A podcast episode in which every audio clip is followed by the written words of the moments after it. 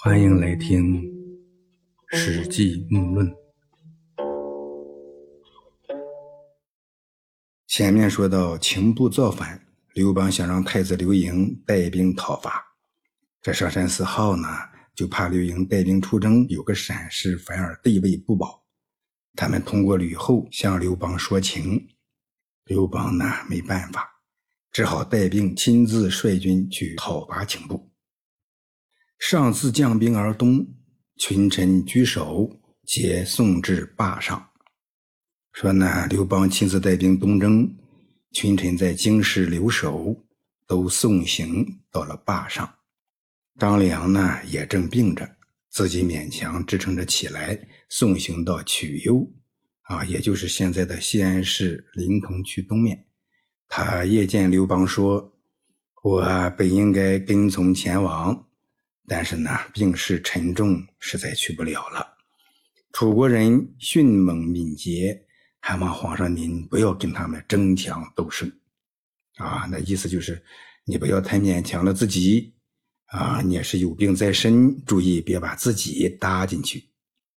张良呢，又趁机进言说，让太子做将军，坚守关中的军队吧。刘邦说：“子房虽然患病，也要勉强在卧床养病时辅佐太子。”这时候呢，苏春通做太傅，张良呢担任少府的职责。太傅呢是正职，少府呢是副职。这时候呢，张良协助孙叔通来辅佐太子刘盈。汉十二年，也就是公元前一九五年。刘邦随着击败秦部的军队凯旋回来，但是呢，病得更厉害了，越发想要更换太子。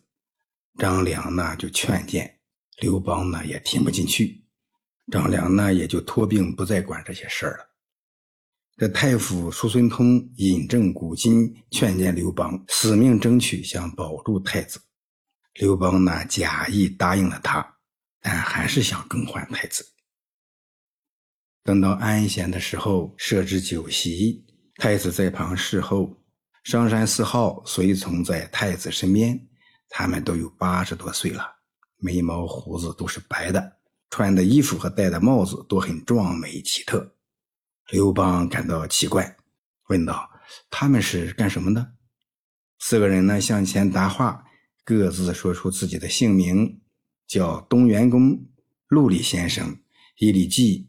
下皇宫，哎呀！刘邦听了大为震惊，说：“我访求各位好几年了，你们都躲着我，现在你们咋就和我儿子交往到一起了呢？”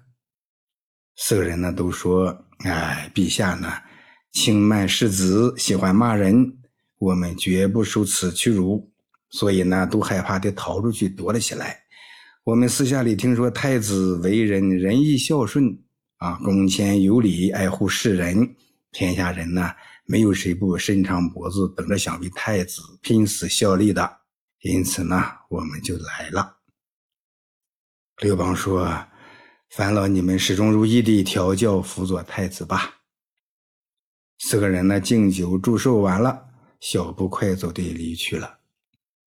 刘邦目送他们，召唤戚夫人过来，把那四个人指给他看。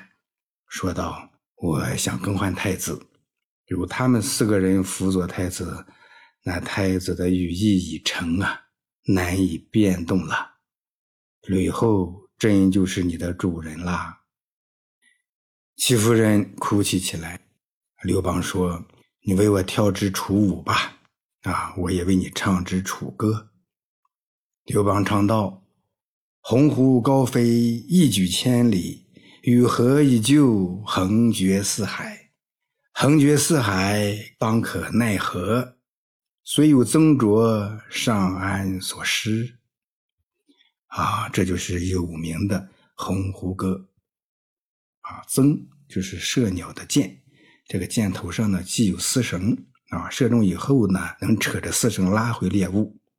卓这里不读角啊，而是读卓，是生丝丝绳的意思。啊，其他呢都好理解。啊，说鸿鹄高飞，振翅千里，羽翼已成，翱翔四海。翱翔四海，你能拿他怎么办呢？虽然能用箭射他，但那又有什么用呢？刘邦呢，这样唱了几遍，戚夫人抽泣流泪。刘邦拉他起来，酒宴结束。啊，前面也谈到过，哈，刘邦得天下后回老家，曾作一首大风歌，哎，大风起兮云飞扬，哎，还教老家的一帮儿童在一起唱这首大风歌。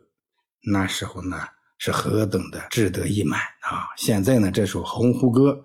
边唱边让戚夫人跳舞，这让人呢想起项羽死前作歌啊，虞姬伴鹤，这些呢都反映人之苦乐长情，彼此相通，亘古相同啊。司马迁这样描写记述啊，也有对比的意味啊，也有人生短暂啊，无论高低贵贱，都是活在不如意的牢笼之中。敬不义太子者，刘侯本招此四人之力也。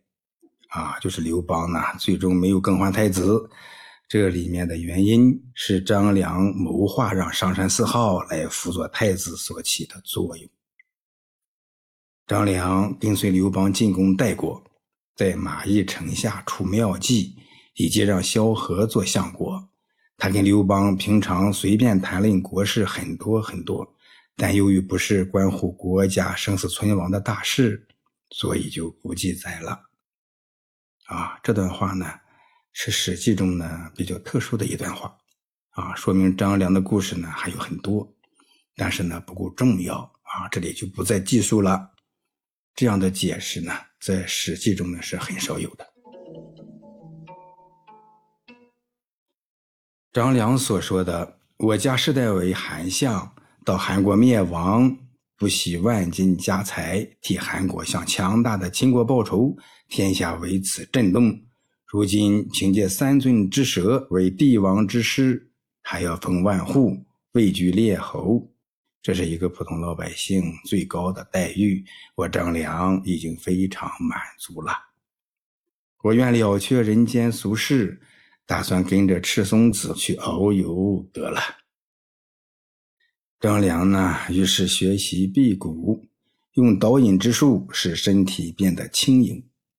正赶上刘邦驾崩，吕后感念张良啊，硬是给他吃饭啊。他可能觉得张良不吃饭会死掉的，说人生一世犹如白驹过隙一样短暂，何必自己苦修成这样啊？张良呢，不得已勉强听命进食。八年后，张良去世，谥号文成侯。张良呢是公元前一八九年死的，啊，第二年呢，孝惠帝刘盈也死了，刘盈的儿子刘恭继位，吕雉呢临朝听政，啊，这些事儿张良就不知道了。张良死了以后呢，他的儿子张不疑西封为侯。张良当初在下邳桥上遇见那个给他太公兵法的老头在十三年后，张良随刘邦经过冀北的时候，果然见到古城山下的黄石，便把它取回来当宝物一样供奉起来。张良去世的时候，也一同安葬了黄石。以后呢，每逢扫墓以及冬夏节日祭祀张良的时候，也同时来祭祀黄石。刘侯张不疑在孝文帝五年，也就是公元前一七五年，因为犯了不敬之罪，封国被废除。司马迁说，有学识的人大多说是世界上没有什么鬼神，然而呢，又说有物象。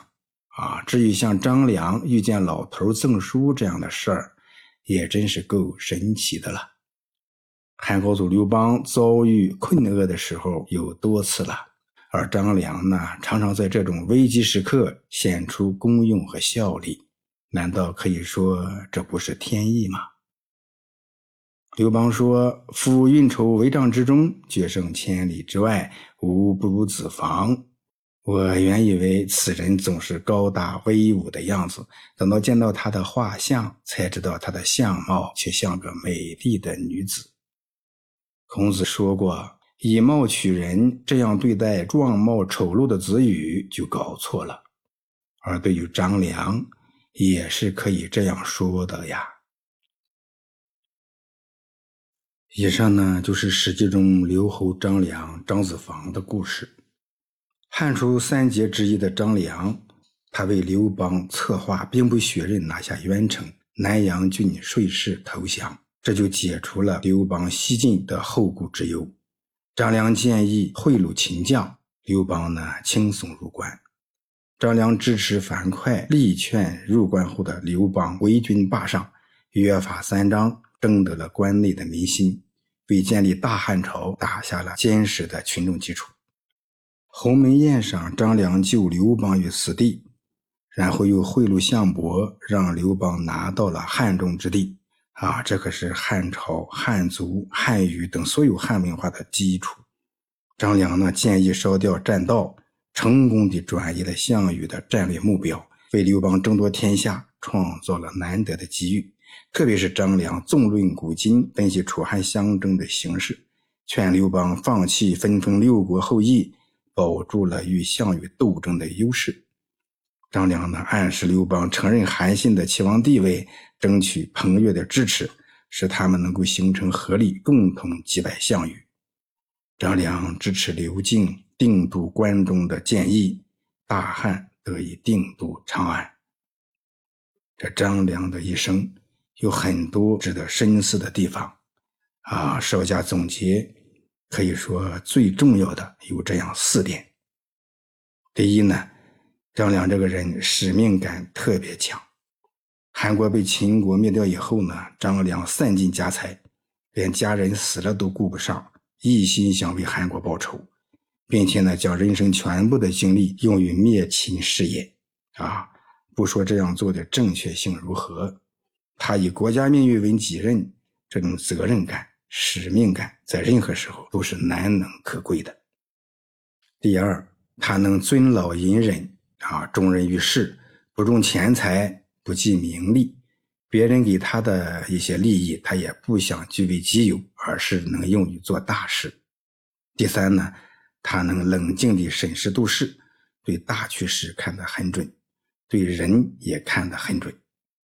最后呢，他知进退，不居功自傲。能悟透功名利禄的本质，啊，出世入世都能做出正确的选择，等等。张良的这些故事都非常值得我们深思。到现在为止呢，汉初三杰韩信、萧何、张良、老穆呢都分别谈完了。接下来呢，老穆会谈最受争议的人物阴谋家陈平的故事。在陈平身上呢，能够体现灵活性和实用主义的智慧。现代人呢，多数并不缺乏陈平身上的优点和那些致命的弱点，特别值得现在的年轻人来读懂陈平。老木呢，这里也多说一句话啊，《史记·目论》预计呢三百五十讲。老木呢，即使在各方面压力很大的时候，读书呢还是能坚持下来的。但是呢，独自完成节目录制、上传，哎，分享给大家，有时呢也力不从心啊。特别是呢，近期二阳在病床上能够勉强的支持下来啊，全是因为自己的节目有超过万人在听啊，百期节目呢却能有近三十万的播放量，老木呢实在不能有愧于大家的厚爱。但是呢，人各有艰难啊，所以呢，指着陈平一卷，设置小例啊，来补充力量，还望您能理解。如果喜欢老木陪您读《史记》啊，也希望能加入老木的洗米团。近期呢，定价每集只有一分钱的费用，这只是一种象征和鼓励。当然呢，如果能打赏节目，也会增加我们彼此的收益感。啊，好的。听那个河南的阴谋家陈平陈丞相的故事，下期我们不见不散。